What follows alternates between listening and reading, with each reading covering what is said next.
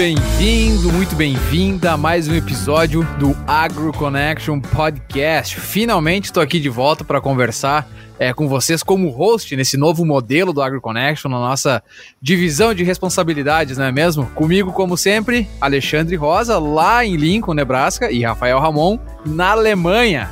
Tamo aí, gurizada, uns nos Estados Unidos e outros um pouco longe. Buenas, pessoal. Tudo tranquilo? Vamos de volta aí. Só no chucrute e cerveja. Nossa, hoje o chucrute eu deixei no prato, não dava. Muito bem. Bom, no episódio de hoje a gente vai tratar sobre arroz no Brasil e na América Latina. O Rafael tá lá comendo só batata e tomando cerveja. Nós vamos deixar ele de lado hoje, vamos falar bastante de arroz. Linguiça e cerveja.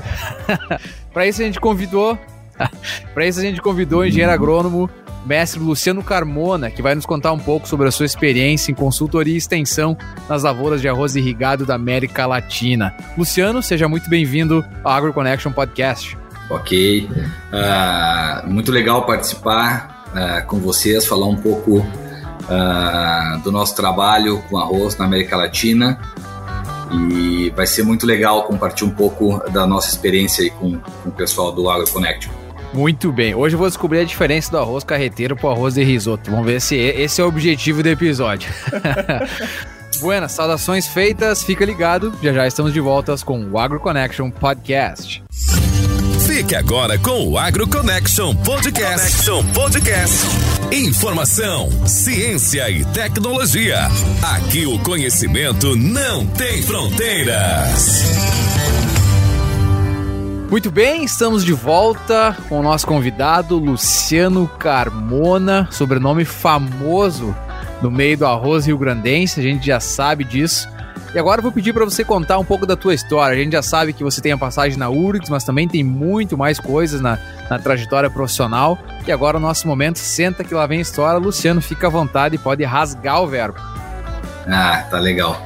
Bom, bom, eu sou filho, né, de, de engenheiro agrônomo e pai já de engenheiro agrônomo, né? E tenho mais dois filhos uh, cursando, cursando agronomia. Então são, são três gerações, além de ter meus dois irmãos ainda, né? Que são engenheiros agrônomos, né? É, tudo, tudo na, na casa né, da URGS. E então é uma, é uma história. A gente tem lá, lá tinha, tinha amigos meus que, que brincavam, né? Que a gente tinha uma, uma gangue, né? Uma gangue dos Carmona, né? Na época que eu fiz agronomia, o Rafael, uh, meu irmão uh, do meio, uh, entrou junto comigo e o Felipe entrou um pouquinho depois. Então nós, nós chegamos a jogar bola, os três na, na, na, na seleção da agronomia Olha da aí. URGS. E teve uma, um evento muito legal que foi uma, uma semifinal de, uma, de um campeonato interno da URGS, que era agronomia contra veterinária. E na época tinha, tinha morte súbita. Rivalidade teve um, dois cursos. É, não, uma pauleira, uma pauleira sem fim. Penal. Aí terminou um a um, daí começou o segundo tempo, o Rafa roubou uma bola do, do lateral, quis, que quis brincar com ele, ele rolou para mim, o zagueiro veio em mim, eu só rolei pro Felipe, e o Felipe, pá, meteu um, um direitaço lá no ângulo, né? Morte súbita. Ah. Né? Foi, ali foi a maior glória dos Carmona na agronomia. Aí depois vai passando, na agronomia a gente começa fininho e termina gordo, né? Ali, né, mais ou menos pelo terceiro, quarto semestre ainda, ainda, ainda dava. Mas, mas é isso. Eu, eu com filho de engenheiro agrônomo, eu, eu me criei dentro de uma estação experimental lá no IRGA. Praticamente nasci lá e, e fiquei, morei lá até os meus 17 anos. Aí, depois com essa história, né, de dessa pressão de família de amigos e tal, eu acabei não entrando na agronomia. Eu fiz, eu fiz engenharia mecânica, fiz três anos de engenharia mecânica no Unicinos, né? Aí, cara, tava completamente fora do meu, né? Fora do da paixão. E fora da ah, é, e acabei fazendo escondido faculdade, a, a, a, o vestibular na URGS, fiz escondido. E o Rafael fez junto comigo, né? E o pai levava o Rafael para. E nós fazíamos mesmo, na época que a agronomia fazia toda no mesmo lugar.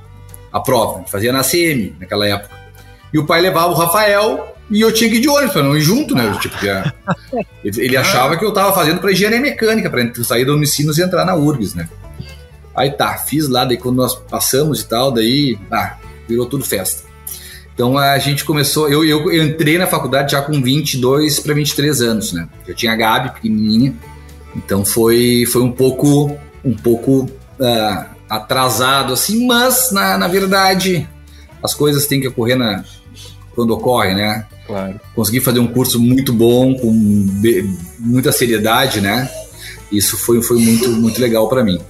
Dali eu dire entrei direto, fiz uh, um, mestrado em fitotecnia, fiz na área de agrometologia com Berlato. Aprendi muito com Berlato. Uh, uma sorte divina ter ele como, como, como, como orientador. Né? Em seguida, uh, fiz um concurso para a Embrapa, passei, passei em primeiro lugar na parte de agrometeorologia e depois eu não me chamaram bem mais tarde, eu estava em outro período já, já estava trabalhando num projeto CFC e eu não não quis não quis assumir. E também acho que foi um grande um grande acerto da minha vida. Saí do mestrado, entrei em doutorado direto, aí fiz um ano e pouco de doutorado, é, bolsas praticamente de fome, né? Já tinha a Gabi pequena, tive uma proposta de trabalho na Santa Lúcia Alimentos, que comprou uma, uma, uma fazenda grande aqui na região de Camacuã, Uh, e eu aceitei. Eu tranquei, entre aspas, né, o meu doutorado, né?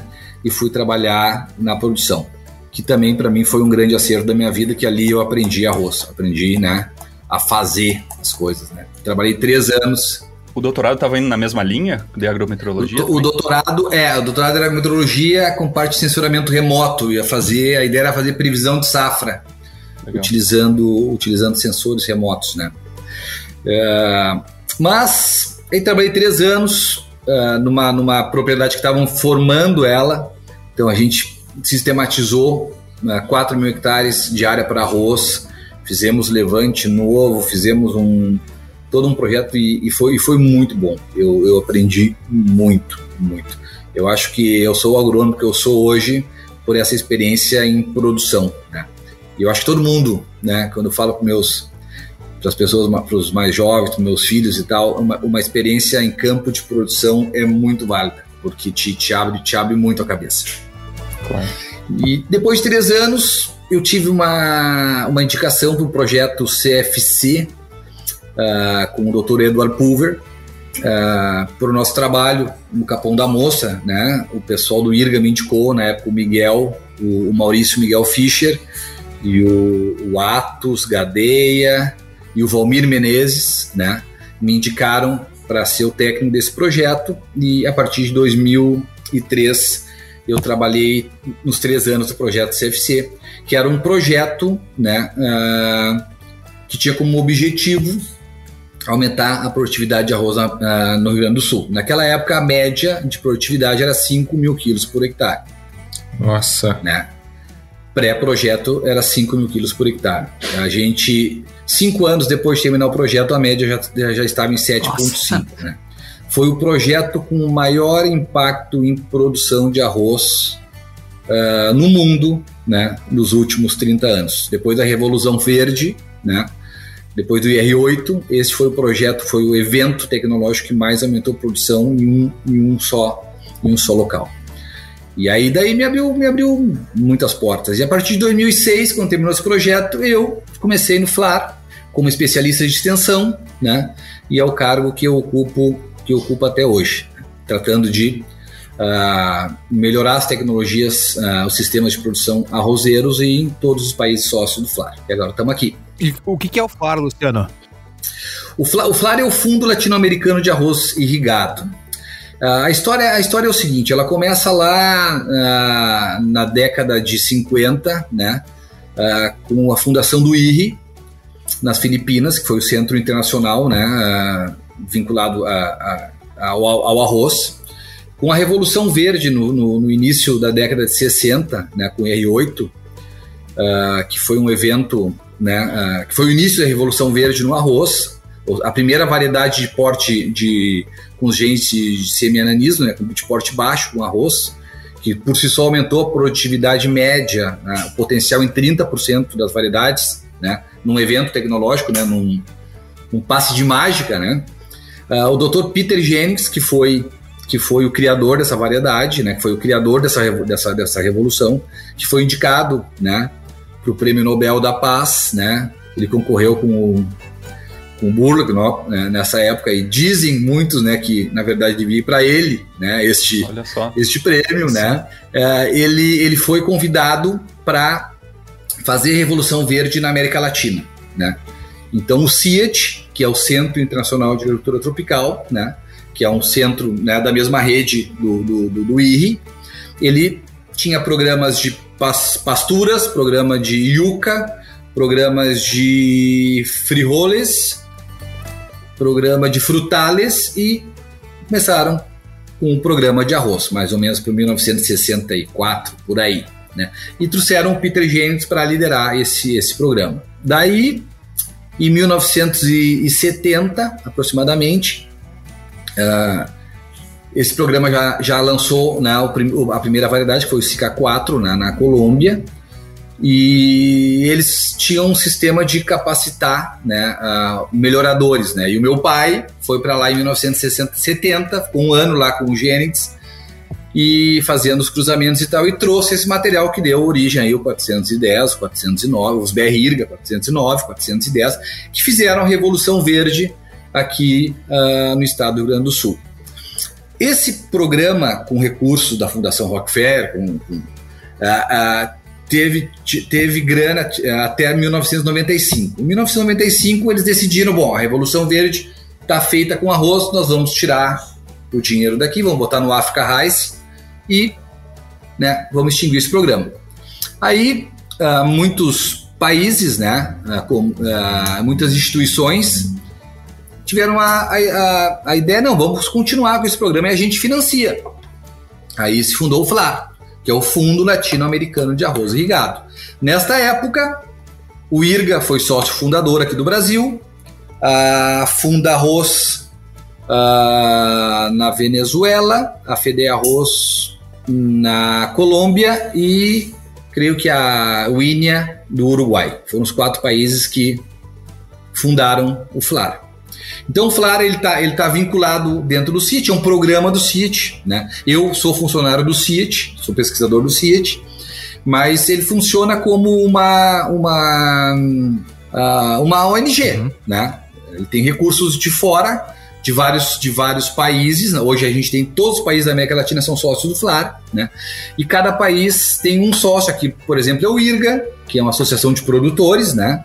Uh, temos a ACA, e INEA no Uruguai, que é a, Associação, Associação dos Produtores, mais o, mais o, o INEA, que é de pesquisa.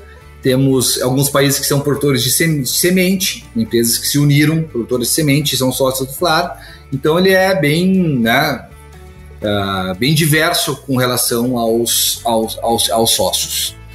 E a, o financiamento é conforme a produção de arroz de cada país. Então tem uma cota né, que vai subindo conforme a, a produção uh, do, do, do, país. Né? O IRGA paga a cota mais alta, né?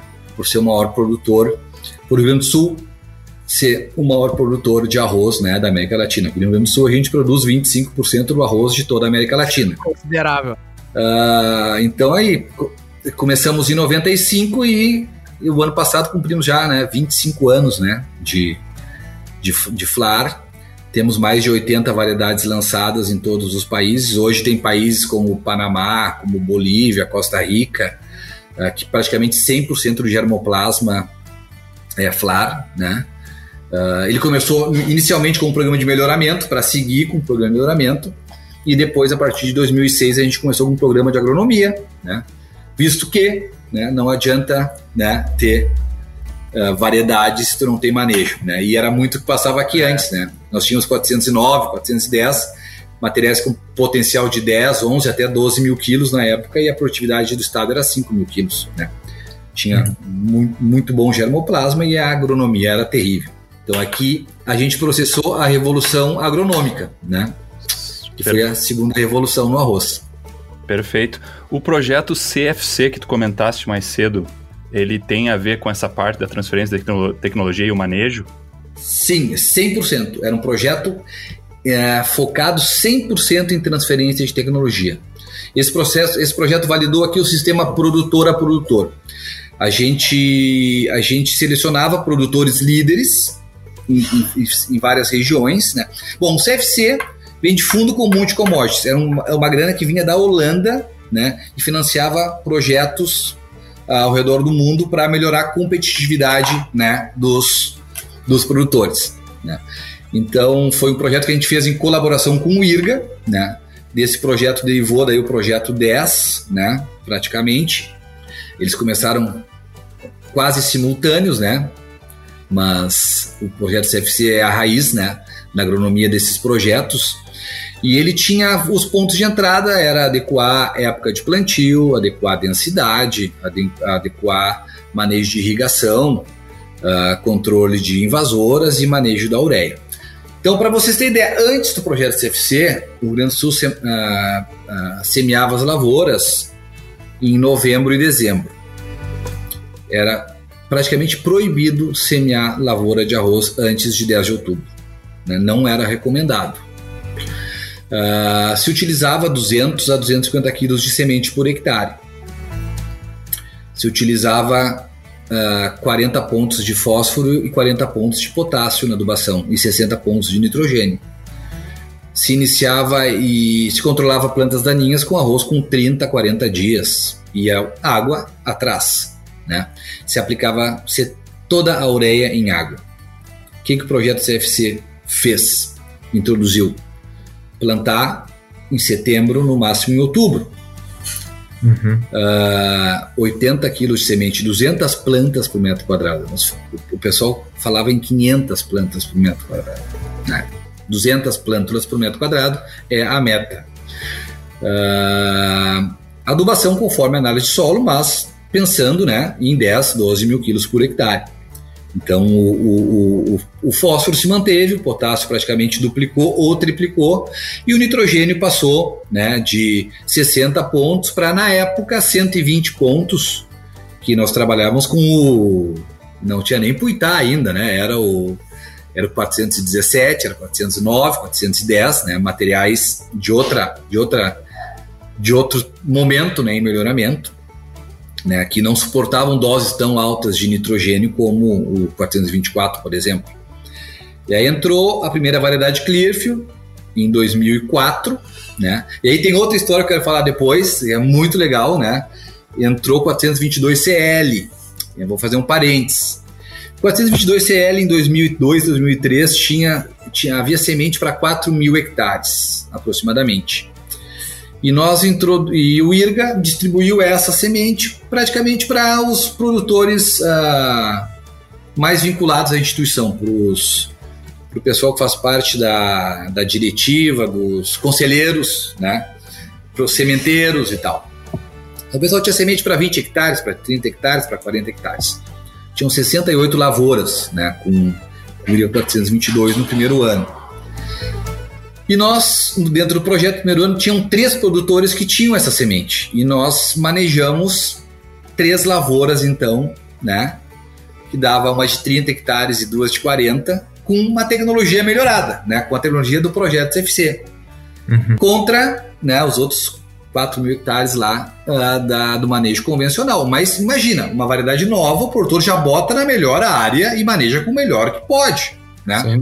Imagina o sonho de todo arrozeiro era ter um material resistente que, né, um Clearfield, né, uma, uma, uma, uma, tecnologia que matasse o arroz vermelho e não matasse o arroz.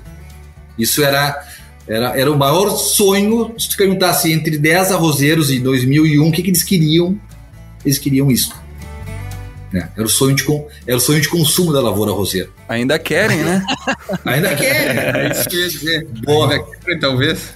Bom, resultado, pessoal. Nesses 100 hectares do projeto, a média, a média a gente tirou 9.300 quilos. Nos 4 mil hectares lá do, do, do, do, do pessoal que manejou 422, deu 6 mil quilos. E a média, 6.100 quilos. E a média desse ano foi 6.030 quilos. Ou seja, se tu manejar o material né, a, a, genético com o mesmo manejo que tu vinha manejando antes, não teria ganho nenhum. Né? Não teria ganho nenhum em produtividade. Então tem uma discussão aí que é legal, eu acho, né? O pessoal fala que, ah, que a tecnologia Clearfield aportou tantos milhões de toneladas. Não foi. Não foi. A tecnologia Clearfield não aportou nenhuma tonelada. Ela permitiu que se utilizasse agronomia melhorada em uma área muito mais significativa, né? Que todos tivessem acesso a uma agronomia melhorada, porque era impossível tu fazer agronomia melhorada onde tinha arroz, problemas de arroz vermelho. Né? Tu não tem como plantar cedo se tem arroz vermelho. Né? Tu não tem como botar muito nitrogênio ou investir em lavouras que tu tem problemas de, de, de uma planta daninha como arroz vermelho. Né? Então isso foi, foi muito legal. E a partir daí, né, a produtividade média do estado foi subindo, subindo, subindo, chegou a um patamar de 7.500, 7.800 quilos com essa tecnologia. Isso foi mais ou menos em 2015. E aí começou de novo a decrescer. Começou a perder mais ou menos 100 quilos por ano por problema de resistência e por problemas de uh, doenças, sobretudo periculária, uh, brusone. Ou seja, os materiais, todos Clearfield, todos do mesmo pool genético, que todos vieram do 417, a gente foi aumentando a pressão de seleção, né? E selecionando muito, muito, muito, muitas cepas aí de, de piri uh, adaptada a esse, a esse pool genético e os pro...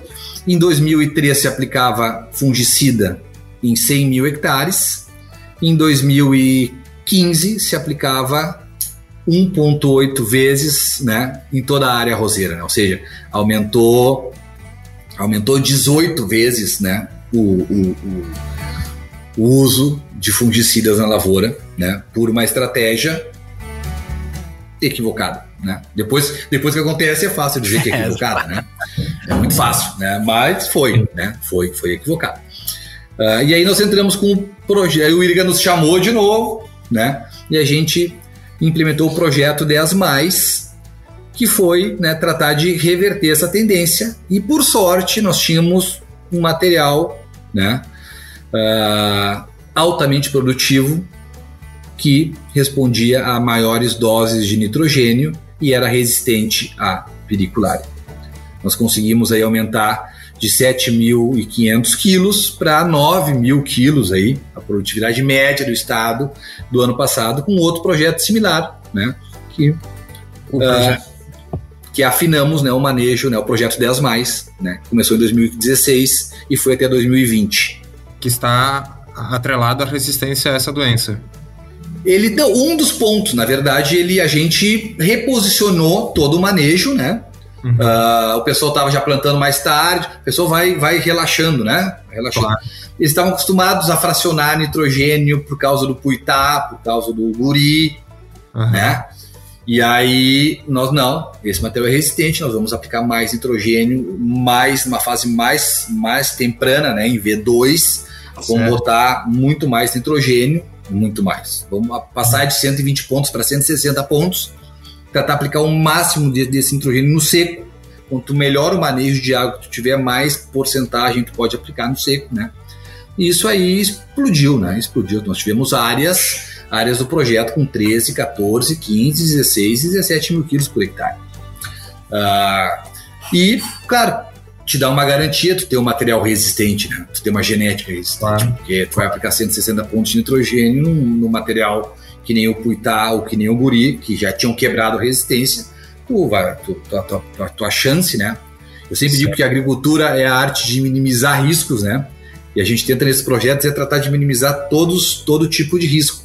Sim. E aí tá o êxito, né? Aí tá o êxito, é trabalhar com o menor risco uh, possível em todas as frentes, né? E aí, aí chegamos onde estamos. Então, muito dessa, dessa evolução, né, obviamente, se deve ao IRGA. E esse, essa, essa tecnologia foi expandida para o restante da América Latina ou é algo mais local? Bom, essa tecnologia, ela, ela veio, quem introduziu essa tecnologia foi o Dr. Edward Pulver, que, é, que era o consultor do FLAR, que trabalhou muito tempo com Jennings que tinham conhecimento de arroz em toda a América Latina na época, no mundo, né? É, um, é, um, é, o, é, o, é, o, é o papa do manejo no mundo de arroz, é esse senhor. Para mim tem três pessoas, né?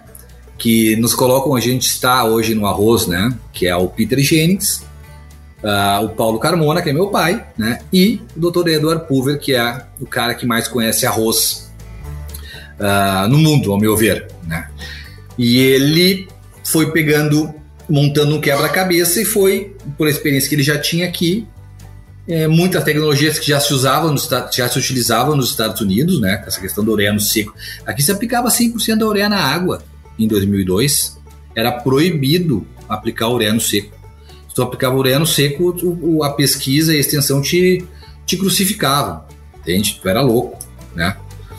E, e só esse fato, né, de trocar de ureia da água para ureia no seco, tu já aumenta em 30% quase a, a, a, a, eficiência desse nitrogênio, tu imagina. Uhum. Aí a gente foi lá buscar por que isso, né? Por que, que, por que, que o pessoal recomendava ureia na água? Por que recomendava 200 quilos?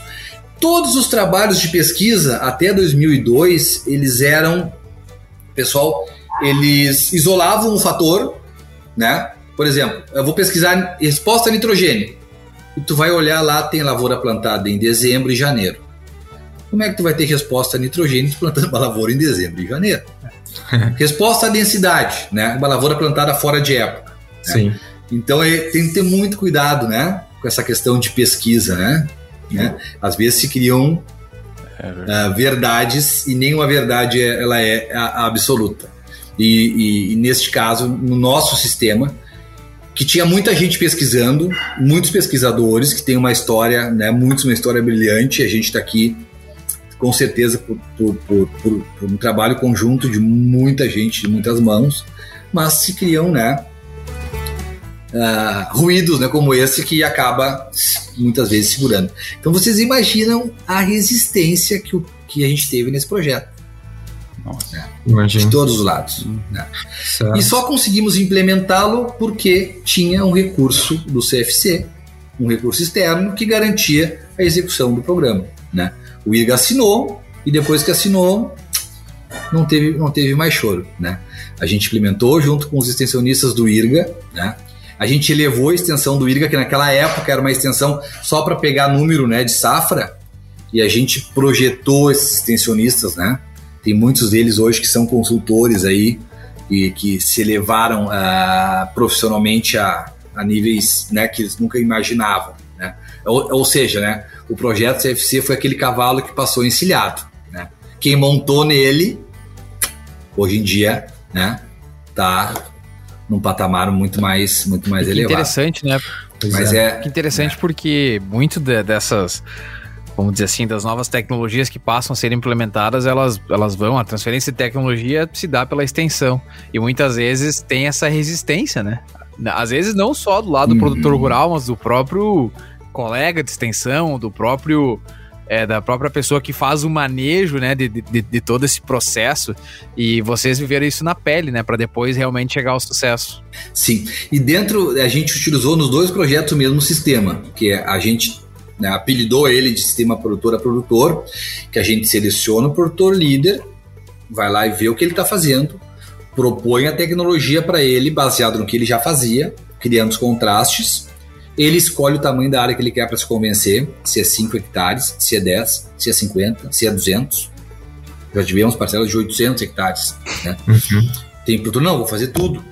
O importante é que tu faça o que o projeto recomenda e a gente dá apoio a esse produtor com visitas aí semanais para ir dando apoio técnico para ele ir fazendo, executando uh, esse checklist, né? Uh, as práticas recomendadas.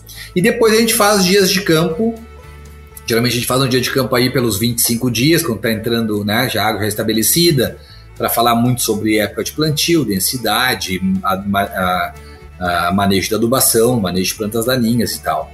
A gente faz o outro dia de campo lá pelos 80 dias, em floração, para mostrar que aquela densidade, né, de 60 quilos, 70, de 80, né, tu tem panículas, né, uh, que expressam o potencial da variedade, a questão de sanidade, uma outra série de coisas, e o na colheita. O cara está colhendo lá e nós estamos com um grupo de produtores ali. Então, a gente faz, seleciona esse produtor e ele vai convidar os vizinhos dele e o extensionista do IRGA faz esse trabalho de acompanhar e formar um grupo de produtores né? Que vão ali, saem da lavoura deles, né? Em 5, 10 minutos estão na lavoura do produtor líder e o produtor líder é que vai explicar. Sabe por que, que eu tô rindo? Certo. Porque é exatamente é. o que a gente tem proposto agora aqui nos Estados Unidos para a questão de saúde do solo. O sistema é muito, mas muito semelhante. Identificar o produtor modelo, produtor que vai ser líder, é, desenvolver a pesquisa lá. O Alexandre participou no dia de campo com nós aqui, ele veio lá de Nebraska, aqui pro Kansas. E aí o produtor, ele é o cara que hospeda, né? Ele traz todos os outros produtores da região. O dia de campo é lá na casa dele. Depois a gente visita o campo, vê as diferenças entre, no nosso caso, era planta de cobertura com e sem. Exatamente o mesmo modelo que vocês têm implementado. É produtor escuta o produtor. O produtor toma cerveja com o produtor. É. é. é. Se ele está fazendo um negócio diferente ali que funciona, ele vai convencer todos, todos os, os vizinhos dele. A gente tem que dar apoio técnico para que esse produtor saiba transferir né, os pontos importantes dentro do programa. Né. Esse programa produtor a produtor, ele já está sendo usado em, eu uso ele em todos os países que eu trabalho. E, mas agora tem outros, outros, por exemplo, no Uruguai o pessoal está usando com ganaderia. Tem um projeto de ganaderia lá que usa esse mesmo, esse mesmo modelo. Então é um e é, e é mais ou menos o que vocês estão falando, né? Então ele tem vários componentes. Ele tem na época, né? Quando o Pulver pensou nesse, nesse, nesse programa, ele tinha o componente do, do líder, que na China todos os híbridos foram implementados via a um produtor líder. Ele, esse produtor era capacitado e ensinava os vizinhos a plantar híbrido né? Tem a questão das escolas de produtores nas Filipinas, né? Que é os encontros, né? Toda semana dos produtores, né? Tem a questão do especialista de extensão aí dos Estados Unidos, né? Que eu trabalhei com um especialista de extensão nesse primeiro projeto. Eu fazia essa, esse feedback entre a, entre a pesquisa e a extensão, organizava, os, o, organizava todo o programa. Né? Então ele tem uma série de componentes né, que, que ele foi juntando pela experiência que ele tinha de, de 30, 40 anos na época em Arroz pelo Mundo, né? E a gente criou, criou este, este programa e depois validou e ele realmente eu não conheço nada que funcione melhor para transferência de tecnologia em, em agricultura né, do que isto. Se isso não funciona, não funciona nada. É, tem um aspecto da concorrência e o aspecto também de experimentar, né, coisas diferentes e o cara só vai Sim. fazer, só vai fazer aquilo que dá certo. Então, é, então isso tem, tem, a questão do perfil do líder. Não é qualquer produtor é, que é líder. Ele tem que ser líder técnico, ele não tem que ser líder político. É. É. Ele tem que ter uma certa, né? Uh, tem que ter uma comunicação, ser referente, as pessoas têm que respeitar ele como produtor. Né? É. Então tu tem que saber selecionar. O mais importante é selecionar um bom produtor líder. E não é e dentro do programa a gente aprendeu uma coisa, não não importa, não, não, o importante não é ter 100 parcelas demonstrativas. Tu pode ter 10, mas tem que ser bem feita. É. Tem que ser bem executada com os produtores certos, né? A velocidade a velocidade da extensão ela vai ser proporcional à qualidade dos, dos teus produtores líderes. É isso aí, é o papel também do, do extensionista, do difusor da tecnologia, identificar essas mentes abertas, né, uhum. que aceitam, aplicam da forma indicada, né, porque acreditam na, no que é recomendado, uhum. e no momento que deu, que deu certo, ele mesmo vai espalhar a boa notícia, Sim. né? Sim, exatamente. Então, é e tem que dar certo, né? Porque por isso tem que ter acompanhamento, tem que ter disciplina. É. É. Disciplina, tem que estar toda semana lá acompanhando se está fazendo certo, né? É. Se está fazendo as coisas da forma que tem que ser feita. Porque uma má experiência. A gente, no primeiro ano do projeto do CFC, a gente teve 13. Nós começamos, para ter ideia, nós começamos 13 de outubro o projeto. O IRGA assinou 13 de outubro. E nós saímos desesperados uh, ah, para conseguir produtores líderes. E selecionamos 13. A gente nunca, no primeiro ano 13, no segundo ano 54 e no terceiro ano 96. Foi 13 anos de projeto. A gente não perdeu nenhuma parcela demonstrativa. Isso é muito Nenhum. bom. Porque tinha disciplina, né? É, é aquilo que nós falava com o professor Cassol na série de conservação do solo, né? Que ele falava sobre fazer a extensão, fazer o acompanhamento, né? Na, na propriedade a, a, durante todo, todo o período para fazer com que a prática implementada dê certo e sirva de exemplo para a comunidade. E não adianta no sistema agrícola que a gente tem hoje querer atacar todo mundo, porque a extensão não pelo menos no Brasil, não tem perna para isso, né? Então. A gente, é, a gente sofreu muito, né? uh, o, o, uh, os efeitos da Revolução Verde. A Revolução Verde entregava um saco de semente ao produtor e ali tinha 30% mais de rendimento. Uma revolução genética. Então, sempre quando a gente chegava nos produtores, eles sempre queriam uma solução fácil. Né? E agronomia não é fácil. agronomia é uma solução integrada, né? É uma solução, é uma solução, é uma, é, é, é, a gente tem que ensinar os produtores. Então esses grupos que a gente formou era para ensinar os produtores. E são mensagens simples, mensagens repetidas, pisando, né, ali no campo e, e, e, e mostrando o que tu está falando, né? É como educar o filho, né? Não adianta tu querer, tem que ser simples e direto. E fazer, né? O que tu diz, né? Isso é, isso é, isso é importante isso também. É muito interessante. Mas, é muito é. interessante porque é bem parecido com o que se, se prega aqui no sistema norte-americano, né? De, de, de, extensão e pesquisa. E talvez o sucesso muito do, do FLAR, do, do, do, do IRGA, enfim, de diversos outros programas, talvez tenha sido justamente porque talvez lá atrás vocês já implementaram esse tipo né, de transferência de tecnologia, de estar tá mais perto de quem toma a decisão no final. Né? A gente sempre fala isso. A gente pode fazer o que quiser. Se nós não convencer quem toma a decisão, que é o produtor, a gente vai fracassar. Então vocês implantaram isso há muito uhum. tempo atrás, né? E estão colhendo sucesso. Né? E veja a dificuldade, né, que eles tiveram, porque foi quase que reinventar a roda, né? Lá nos, no início dos anos 2000. É, é, mais ou menos um paralelo que nem agora aqui a gente nos Estados Unidos tentando é, promover o uso das culturas de cobertura, né? Não é todo mundo que compra a ideia, que vê os benefícios, então eu fico imaginando a dificuldade mesmo que vocês tiveram lá no início da, do milênio. Nós tínhamos um produtor, um, na época um, tinha minha idade, na época tinha uns 30 anos, e ele, ali em Candelária, e ele, a gente falou, tá, Selecionamos a área e foi lá e fez tudo certinho, produziu 11 mil quilos na época. Ninguém nunca na, na volta tinha ouvido falar em nada parecido ali. 8 mil quilos era o máximo. E aí a gente perguntou para ele, mas, tia, mas como tu, tu, tu, tu, implementou isso de uma forma tão fácil e tal, né? Ele falou, é a primeira vez que eu planto arroz. né? Hum. Ou seja, né, ele não tinha né, toda aquela carga o anterior, vício, né? né? O, vício. É, o vício, né? Os vícios é. e, e, e, o, e o arrozeiro né, é, é, diferente, né? A tecnologia, todo o sistema no arroz é diferente do da soja, do milho, né? É outro tipo de produtor, é outro, é, é uma coisa completamente diferente. Né? A gente já comentou aqui em outros episódios do exemplo que é o IRGA, né? Comparando com o que é o a Associação dos Produtores de Milho ali nos Estados Unidos, que o Carlos fala, que eles aportam recurso para pesquisa e para extensão.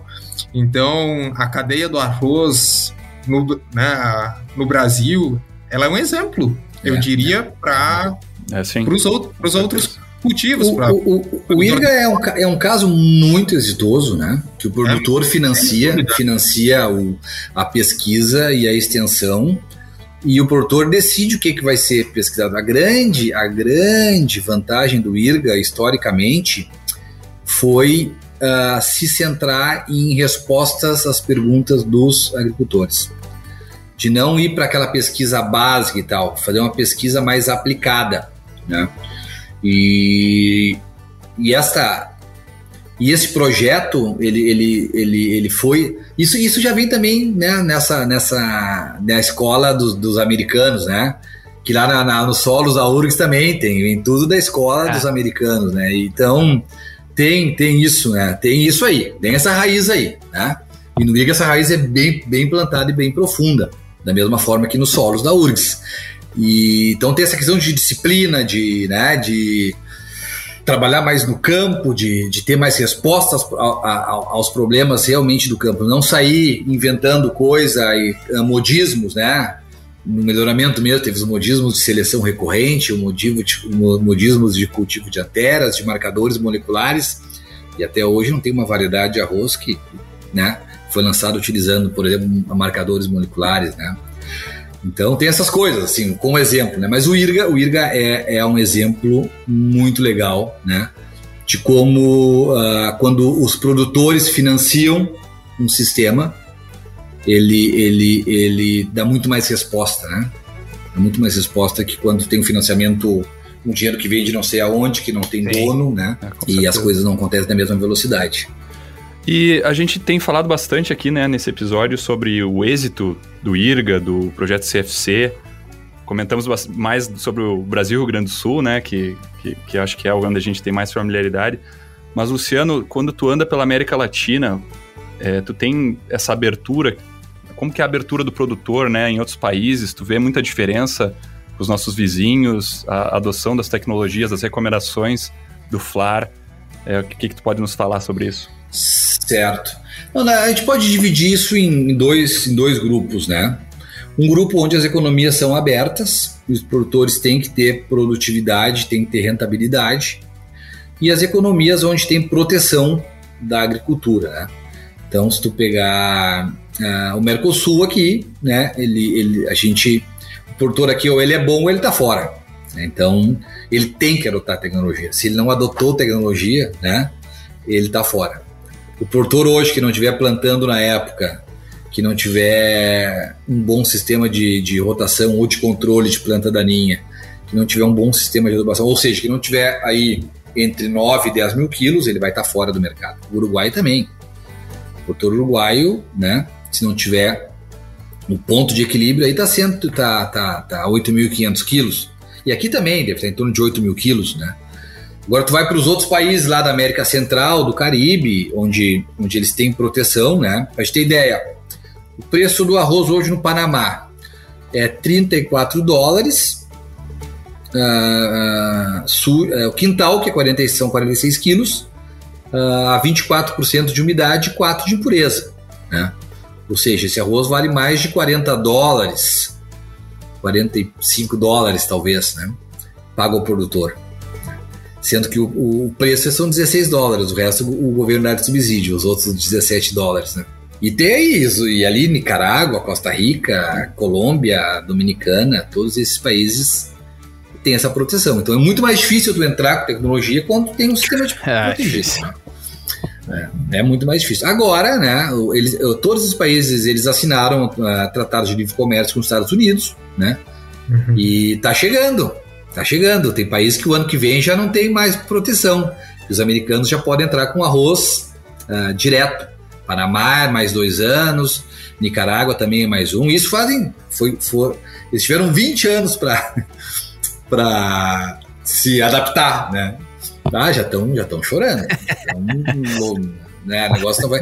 Mas nesse período também os Estados Unidos projetava que ia ter um aumento de produção, né, de arroz e tal, e não teve, né? E com a, questão dos híbridos aí nos Estados Unidos, com a questão de qualidade, a qualidade do arroz americano baixou muito, né? É baixo. A gente tenta Baixou fazer o, o muito. carreteiro aqui, não é a mesma coisa. né? Nos últimos, nos, depois, depois do evento dos híbridos, né, quando os híbridos entraram forte, né, a qualidade. Mas como eles têm tratados de exportação, eles colocam esse arroz, sim ou sim, nos compradores deles, né, e não tem, e não tem como chorar muito, né. Então esse negócio foi meio que, mas num cenário de mercado mais aberto, né, ah, a coisa complica mais. Por exemplo, em Costa Rica, Costa Rica levou para lá o Puitá uns 10, 15 anos atrás, e depois a Senumisa, que é nosso sócio, começou a, a buscar materiais muito parecidos e tal. Hoje eles têm um padrão de qualidade muito melhor do que, os, do que o padrão americano, entende? Então, o, o, os Estados Unidos vai ter o mercado a partir do ano que vem do outro, mas não vai ter o produto. Então, essas coisas não são estáticas, né? Elas vão se elas vão se movendo, mas esse é um, é um, é um processo que está acontecendo nesses países. A gente, o Uruguai hoje é um, é um país exemplo em questão de, de manejo de arroz, né? A gente tem um projeto lá, eu lidero um projeto lá junto com a ACA e com o INEA. Uh, a gente está conseguindo elevar a produtividade ano a ano com esse projeto e baixar custos. O Uruguai é um país que a gente consegue maior eficiência de uso né, de, de fertilizantes, né? A gente consegue chegar aos 10, 11 mil quilos aí com 100 pontos de nitrogênio, com 40 pontos de, de fósforo e 40 pontos de potássio, que aqui no Rio Grande do Sul é impossível, né? Por esse sistema deles, né? De, de arroz com pasturas, né? De quatro anos de arroz, quatro anos de, de, de pastagem, dois anos de arroz.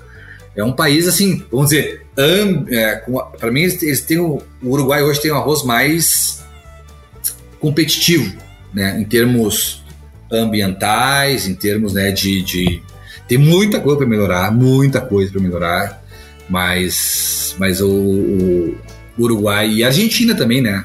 Nessa parte aqui de correntes e tal. Mas o clima, o clima no Uruguai é melhor. A Argentina ali já é mais continental, é, temperaturas noturnas muito altas, essas produtividades de 12 mil quilos já são, já são muito difíceis de conseguir, né?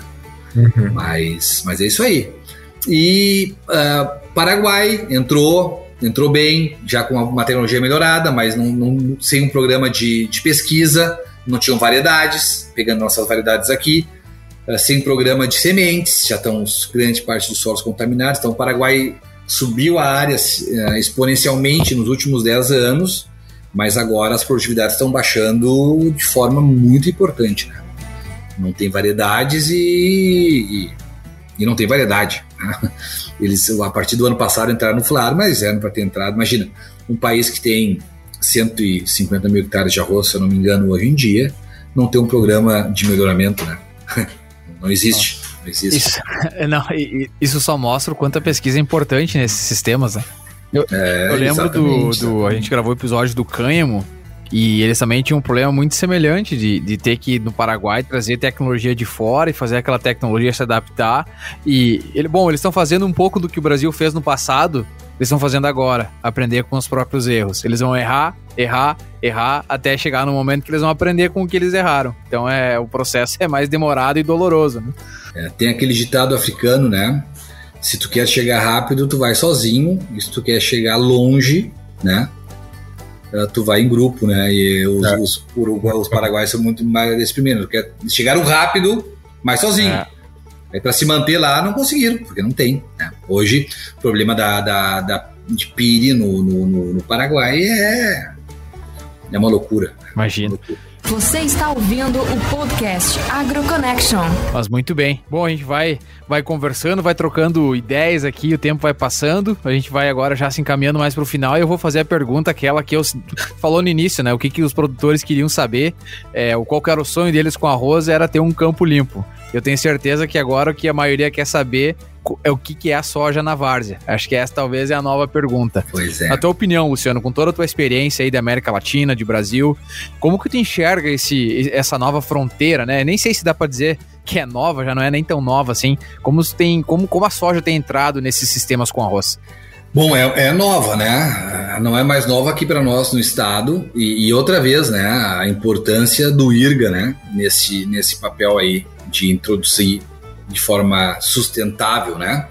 A, a, soja, a soja na várzea, né? Isso é muito mérito do IRGA, que conseguiu ali, eu acho que foi na época do Valmir Menezes, conseguiu enxergar isso aí e conseguiu alocar recursos. Tinha muita, muito fogo amigo dentro da própria instituição, dizia, não, o IRGA é um, é um órgão de pesquisa de arroz, não vamos botar dinheiro em soja. Mas ele conseguiu fazer um programa de melhoramento em soja, lançou variedades né, adaptadas a, a solos, a solos uh, com uma drenagem e tal.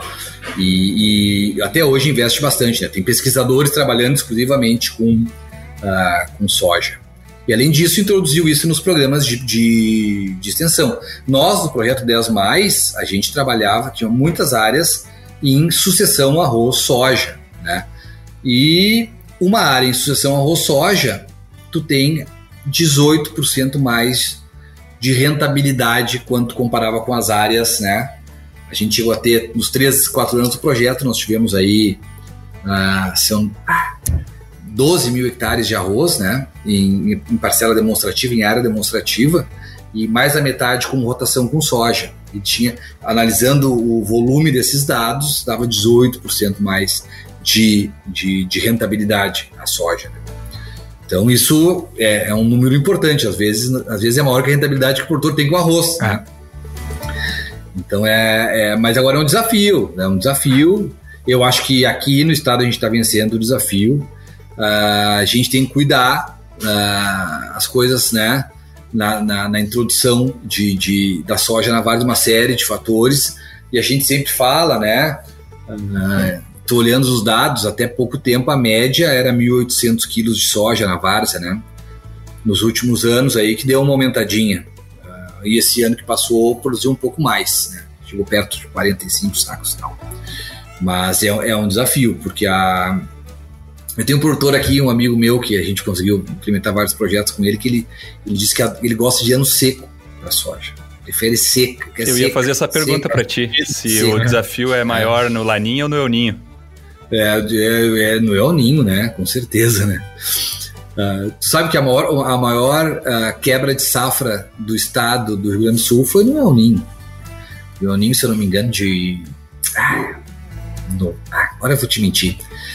Uh, em, em, em, Passo Fundo, no mês de abril, choveram uh, 28 dias seguidos. Então, né? É, eu queria saber mais na várzea mesmo, assim, tu, de soja na várzea, o que que tu acha que é mais desafiador, se é o é, Oninho ou o Laninha, né? Desafiador, né? Eu, pra mim é o Oninho. É o Oninho. Sempre, né? É o Oninho. Tem alguns produtores que já trabalhavam com soja há muitos, há muitos anos. Tem um produtor ali em, em São Gabriel, chama Amauri Moza 4. Um baita um produtor.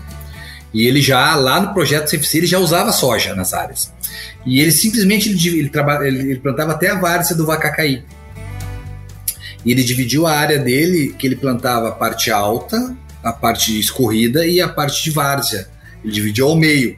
E ele dizia, olha, em ano, ano seco, eu produzo bastante arroz e produzo bastante soja na parte da várzea. Em ano com muita chuva, eu produzo um pouco menos de arroz, mas eu produzo soja na parte escorrida e na parte alta, né? Então é mais ou menos por aí o negócio e não isso é não, não tem muito o que o que fugir, né?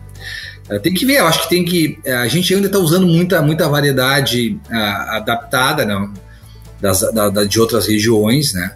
Essa questão de resistência a fungos de solo, é uma coisa muito importante, é o mais importante, né, para mim, ao meu ver, né, que tem que evoluir.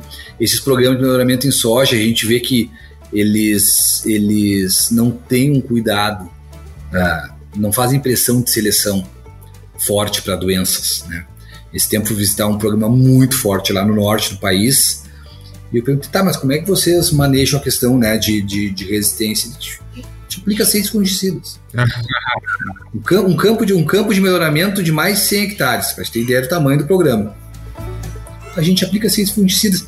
As que morrem com seis fungicidas, a gente descarta. Mas se a gente consegue controlar. Então, olha o tamanho né, do pepino de, de, de, de problemas que tu vai levando para frente. Né? Por isso que de vez em quando estoura aí um. Né, problemas gigantescos né, com, com relação a isso. Então tem que ter um pouco de cuidado. Mas tem essa parte de melhoramento que, que vai evoluir. Hoje a soja na várzea, a soja da metade sul, né? A gente já tem mais de um milhão de hectares. A soja na várzea esse ano aqui do estado, mais de 400 mil hectares, começa já a formar um mercado interessante para quem né, quiser investir nessa parte aí de, de, de, de tecnologia para essa área. O problema está é, tá criado, né? Uh, é uma, é uma solução para o arroz, né? E eu vejo que se não fosse a soja hoje, a gente estaria num problema seríssimo, né? Essas tecnologias aí, o, o, o Clearfield, ela deu com uma mão e, foi, e depois foi tirando com outra, né? Uh, a tecnologia teve problemas de implementação, uh, a gente sabe que a roseira é complicado, o pessoal usou mal a tecnologia, na, e a empresa também teve seu, seu, seus, uh, seus erros, né? Na época, eles não indicavam tu misturar os produtos né, da tecnologia, os herbicidas com pré-emergentes. Eles queriam usar o produto como pré-emergente também e como pós-emergente. Isso a gente sabe que é tá uma loucura, né? Uhum. né? E até pouco tempo faziam isso. No Uruguai ainda o contrato né, é assim, tu tem que usar duas do produto, uma em pré e outra em pós e já está, mesmo com uma pressão muito menor, já está dando muito problema. Então, às vezes, né, a gente fala que ah, o produtor comete erros, mas na verdade, quando uma tecnologia com essa potência não dá certo, muita gente cometeu erros. Não, não adianta querer colocar no colo de um ou de outro. Né? A gente tem que assumir, assumir os erros em conjunto. Né? Agora vem o Provisia, né? que é mais complicado, ele vai para essas regiões aí, para essas áreas que há, ah, tem problema de resistência, que o pessoal não consegue entrar com soja, então tu vai ter áreas já com bastante residual de, da outra tecnologia no solo, e a gente sabe que é complicado, que não é bem assim, então Não, não tem solução fácil, né? A solução é a agronomia, rotação, rotação de cultivos, cultivos de cobertura, mover menos o solo possível, gastar, aí conseguir fazer uma lavoura de arroz com desde o plantio até a colheita com 60 litros de, de combustível. Este é o desafio, meu velho. E aí, para aí que a gente tem que ir. Aí que a gente tem que ir. E é assim que a gente vai, vai lidando, né? Vai fazendo pesquisa, vai botando a boa agronomia em prática, fazendo o famoso simples bem feito, né? Que acho que talvez foi a frase mais dita aqui no, pelos nossos entrevistados aqui no podcast, é fazer é, o hum. simples bem feito. Mas Bem feito. Um bom feijão com arroz. feijão com arroz. Um bom feijão com arroz. Né? Muito bem, agora a gente vai para nossa a fase bate-volta. O objetivo aqui é conhecer melhor os personagens da agricultura, que além da vida profissional, obviamente, tem uma vida é, particular. Perguntas rápidas, respostas rápidas também. Uma experiência inesquecível. Ah, uma experiência inesquecível. Ah, final da Copa do Brasil. Veio bem. De, de qual ano? É, é, foi a primeira do Grêmio. Foi com o Ceará, se não me engano. Vou perguntar porque time que tem muitas, né? É difícil saber qual que é. É, é a, primeira, a primeira a gente nunca esquece. Né? um sonho profissional. Cara, o sonho profissional é, é conseguir, conseguir implementar uh, projetos exitosos aí nesses países da América Central. A gente tem trabalha muito tempo com eles agora a gente tinha um projeto já aprovado no Panamá, por exemplo, e com esse novo aumento dos subsídios, tiraram o dinheiro do projeto e botaram nos subsídios. A gente está tentando conseguir, mas a gente precisa ter um êxito numa, na zona tropical. É, esse, é o meu grande, meu grande desafio profissional, ainda que eu penso para os meus próximos 10, 15 anos que eu quero trabalhar, é conseguir, conseguir elevar a produtividade aí desses, desses países da América Central, que tem, que tem um gap que dá, dá, dá, pra, dá pra entrar. Muito bom. E um hobby? Cara, depois de. Tô, amanhã eu faço 52 depois de 50 anos, o, o hobby é tentar fazer alguma coisa. Então. É bem isso. Né? Tô, Com 30 tô, e poucos, o cara já tá meio nessa, né? É, é, até os 35 eu joguei bola né, a, a, a full, né? Mas depois, depois não deu. Uh, mas agora, é, é, cara, é Bicicleta, eu gosto muito dos meus passeios de bicicleta, vou ver aqui na região, vou ver as lavouras e tal. É o, é o meu hobby atual aí, fazer minhas visitas técnicas de bicicleta. Muito bom. Né? É a comida preferida? ah, comida um bom churrasco, uma boa parrija, ah. né, uruguaia. É difícil, difícil bater. Lugar preferido, e aí não é o lugar que visitou, lugar que gosta de estar. Cara, meu lugar preferido é é, aqui, pertinho aqui a praia de Arambaré, que a gente foi criado ali. Todas as lembranças infantis e afetivas são, são pertinho. Dali. Lugar mais legal que já visitou? Bom, cara, isso é uma coisa que eu tenho uma grande. Uh, uh, o estádio Beira Rio. Né? o, ate, o, ate, o aterrão ali, quer dizer. o, o, o, eu, cara, afortunadamente eu conheço consigo, conheço praticamente todos os lugares que se, que se, que se utiliza com arroz na América Latina, né? desde o do sul do Chile até as montanhas do, do Peru. A gente tem áreas aí desde ao nível do mar, lugares do, do, do, do Peru que tu caminha sobre uma, uma, área nivelada que é branca, parece que caiu neve, parece que tem neve. E tu caminha ali é sal. Nossa. sal, uma crosta de sal e o cara planta, planta, planta o transplante ali e colhe arroz, né? Nossa. E áreas de, de 1.200 metros de altitude, uh, áreas com pH de 3 até 9, né? Pouca variação. Então, é, é, uma, mas essa, essa é uma coisa que eu, que, eu, que, uh, que, que, que, eu, que eu valorizo muito, né? É, eu sempre digo, né, que uma, uma coisa é o teu conhecimento técnico, né? E outra coisa, isso, isso te dá né, uma, uma vantagem. Mas a, a sabedoria vem quando tu consegue né, ter um bom conhecimento técnico aliado a boas experiências. Né? Então isso, isso para mim, hoje, hoje eu, eu, eu sou grato né, por poder ter esse trabalho, por poder conhecer todas as áreas, né, todos os lugares que produz arroz, na América Latina. E isso me dá uh, uma questão de, de, poder ter um feeling, né? Uh, bem, bem apurado, preciso, é. né? Apurado, né? Quando eu entro numa lavoura de arroz, né? tem algum outro, outro sentido que se, a, se, a, se aguça em mim que, que não sei do dia que vem, mas mas isso é, isso, é, isso é muito legal. Vem da experiência, com certeza, né? Anos e anos. É. Experiência. É. Bom, essa, essa pergunta que a gente vai chover no molhado, mas tem que fazer, né? Porque depois, no Alexandre, na hora de estatística, ele vai reclamar que tem muito mais gremista que colorado, ou vai dizer que tem mais colorado que gremista. Então, time de futebol. Tinha aqui em Camacuã o Guarani, né? Ah, o Guarani de Camacuã? Mas aqui tá é, é, é, o Guarani de Camacuã, é. Ah, mas eu não conheço, tia. Tem, é. algum mais.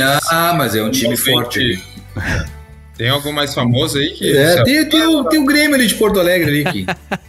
ah, Onde é que tá jogando o Grêmio mesmo esse ano? É, ele jogou com o Cruzeiro, perdeu ontem, inclusive, do Cruzeiro, mas isso acontece. Tá jogando na arena, Alexandre, tá hum. jogando na arena. é, eu, eu, eu, Alexandre, eu sempre digo uma coisa é melhor tu ser feliz na B do que sofrer na A. o problema é que não. Há controvérsias. o que não dá pra sofrer na B, né? Aí tá louco. Não, ano, ano passado a gente sofreu do primeiro é. até o último, né? Cara, não, não dá. A pior, eu, bom, né, nós caímos já, então, não caímos hum. três vezes, caímos uma só, mas caímos. É, o pior é o sofrimento da, quando tá caindo, né? É o ano na Série A ali que sofre demais. A Série B ali, hum. É mais. Ah, tu, já, tu já te acostumou com a ideia. Aceita, né? Tá, é, aceito, né? Muito bem. E agora, pra gente finalizar aqui, Luciano, uma, um, a gente sempre pergunta uma fraqueza pro nosso convidado, para mostrar que pessoas de sucesso também têm dificuldades. Cara, eu tenho muitas fraquezas, muitas, muitas. Mas talvez uma, uma bem interessante seja a questão dos, dos idiomas, né? Eu sou muito ruim com idioma até com português. Lá no meu currículo Lattes está português. Lê bem, escreve mais ou menos, entende bem. né? aí, tu vai, aí tu vai, tu vai, mas, mas é, o meu, o meu espanhol, eu, eu, eu aprendi espanhol na. Saí para viajar e aprendi na, no peito, né? Então meu espanhol é muito. É muito. É falado, é na raça. É um espanhol diferente. A pessoa, sabe, eu consigo falar bem espanhol, falo bem espanhol, compreendo bem mas é um espanhol que não existe. Pessoal, mas tu é, tu é da onde? Né? Porque eu aprendi viajando por todos os países, então não tem nenhum tipo de, de vício ah. ou, de, ou de acento, né? Profissionalmente, eu, tu é. fala mais espanhol que português ou é meio a meio? Mais, muito mais, muito mais. Eu tenho dificuldade, às vezes, de, de falar português, né? Quando fala, falando em arroz, né? Daqui a pouco falta termo, falta termo em português. Meu, meu trabalho é 90% do tempo é, é com países de, de, de idioma espanhol. Interessante. E quando tem que falar, tu fala parixa ou parilla? Pari, parija, parija. Aqui parija. eu tenho uma dificuldade para entender os argentinos aqui. Eles, eles botam o chiado muito forte. É tipo, baixa. Né? E eles vêm de parixa. Sim. Show. Portenho parece ser bem difícil, é. né? Não, tem, por exemplo, a Venezuela tem uma, uma região que é duas regiões arrozeiras, Calaboço tem uma represa enorme, que tem lá uns 30 mil hectares, e aí portuguesa. O pessoal de calabouço, eu sempre digo, eles não falam espanhol, eles falam calabocês. Porque tu simplesmente não entende nada que eles estão falando. Estão falando espanhol entre eles. Mas é um tal de coinho pra cá e coinho pra lá e não sei o que, que nossa! Nossa! Vamos ver se tu compartilha da mesma opinião comigo. Eu, pelo menos para mim, aqui eu tenho experiência com colombiano, equatoriano, argentino, paraguaio, uruguaio. Para mim, assim, mas de longe, o mais fácil de entender é o Paraguai. Para mim é o contrário. Eu achei o mais difícil. Sério. Interessante. É. Eu gosto, eu gosto do, do, do, É que depende, tem o Paraguai, depende de onde que ele é, né? Essa também. De Assunción. Tem, Acho é, que deve ser. Eu achei difícil, é, pelo menos. Eu, eu gosto, eu, eu até entendo bem o pessoal da Colômbia, ali de Cali, né, de Bogotá. Tem uns lugares já mais pro interior que já é mais complicado também. América Central é. eu acho tranquilo de entender o pessoal. América é, tranquilo, é, mais polido o, espanhol, parece. A Costa Rica eles falam mais cantadinho, assim, né? O, o, o panameño mais truncadão. Bom, já deu para ver que não é regra, então talvez é porque os paraguaios que eu conheço, eles. eles... A verdade é que o, o povo, pelo menos latino, que mais fala português, além do brasileiro, óbvio, é o Paraguai. Eu conheço vários paraguaios que falam português. E aí talvez eles já falam aquele espanhol meio já sabe que tá falando com um brasileiro, talvez já, já, já fala sotaqueado pro português, uma... né? Talvez seja por aí. É um, um, é, um portunhol. É, daqui a pouco é esse o motivo aí, mas, mas realmente os paraguaios vão Tem o Guarani lá, né? Mas o, o que é certo é que é muito mais fácil para nós entender espanhol do que para eles entender português. Interessante. A gente tem muito mais facilidade. Muito mais facilidade. E a gente consegue ter fluência rápido. Eles, o, um, eles, eles não têm os fonemas esses, né, anasalados, então pão. Pão. É. Caminho. Essa é, pode 10 anos morando aqui e vai falar pão. É. É pão. Interessante, né? Então, e as, as, É. as, as, as dif- Mas português também, esse tempo eu tava, tava na- visitando Tikal, na Guatemala, e tinha um, um português de, de Lisboa. Tinha, eu pedi pro cara falar inglês, eu não entendia o que o cara falava português. Simplesmente não dá pra entender o que o cara falava. Não, fala inglês, ele tava falando inglês antes, não, continua com inglês, porque depois que ele descobriu que eu era brasileiro, né, começou a falar ah, em, portu- em português. Não para, não, volta pro inglês, pelo amor de Deus. Interessante. Nós, tá aí, né? São os desafios e as oportunidades do, do idioma, né? É, e assim a gente vai indo, se virando. Importante é se comunicar, o resto É é o resto. Muito bem, Luciano, só te agradecer por esse bate-papo. Eu até eu não falei lá no início, mas eu sempre ouvi muito falar do, do CIAT, né? Eu, eu chamo de CIAT aqui, que é o de- da, da Sim, agricultura tropical.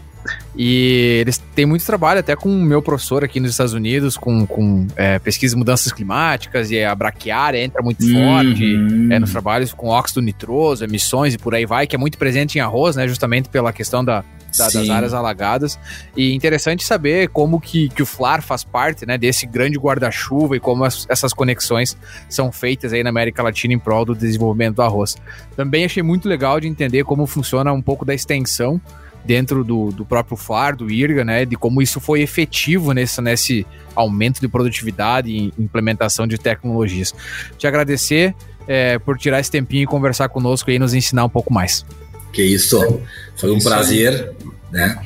Falar com a gurizada, gurizada jovem aí, é, com toda, toda a vontade aí de, de mudar esse mundo, né? É isso aí. E os desafios, os desafios dessa geração são enormes. Né? A minha geração não conseguiu fazer muita coisa e vai deixar um passivo bem, bem interessante para vocês aí. Mas vamos lá, vamos adiante. Tem que passar as experiências que são exitosas, né? E, e- e- e seguir adiante, né? A, a- a sustentabilidade ah, da produção agrícola ah, no mundo é, é, é, o, é o tema. né? Eu acho que vai passar por aí a, a- a- se, se a gente vai conseguir manter a nossa forma de vida ou não, vai ser pela agricultura, ou nós ah, adaptamos rápido, mudamos rápido, né? Isso tem que ter muita, muito investimento em transferência de tecnologia. Ah, Na década de 70 e 80, todos os programas de transferência foram extintos, né? Ah, e é a hora de, de formar uma nova geração aí de, de extensionistas. Né? É muito importante. A gente não vai conseguir fazer nada sem ter extensionistas.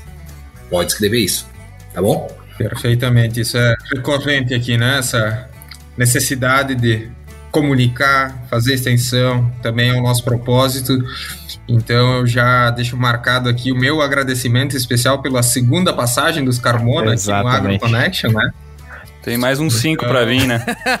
Eu quero ver. Ei, Alexandre, eu quero ver tu convencer o pai a fazer uma dessas. A gente comentou isso esse final de semana. Uma delas, olha, seria fantástico.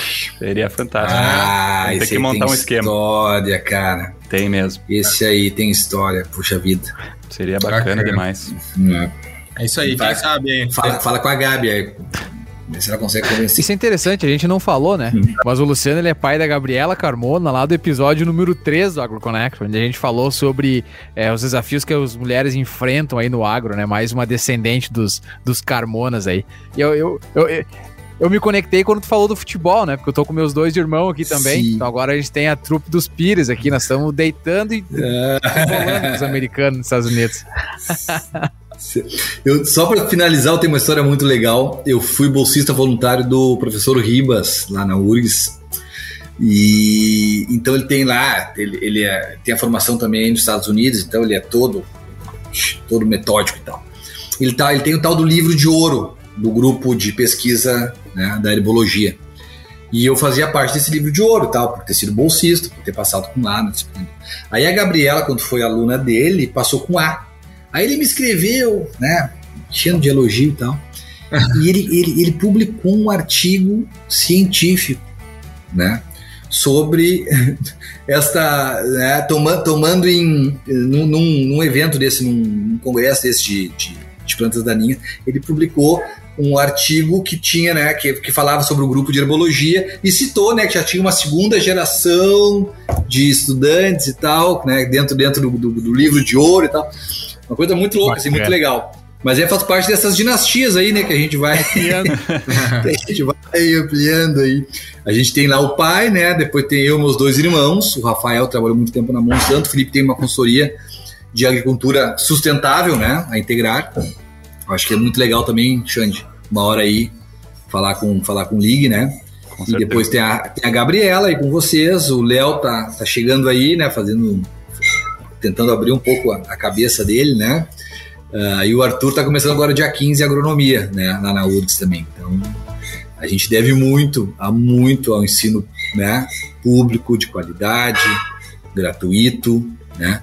A gente deve muito a, a, a a um país né, que, que é grande porque soube investir né, na universidade pública, gratuita, em cursos de agronomia. Né?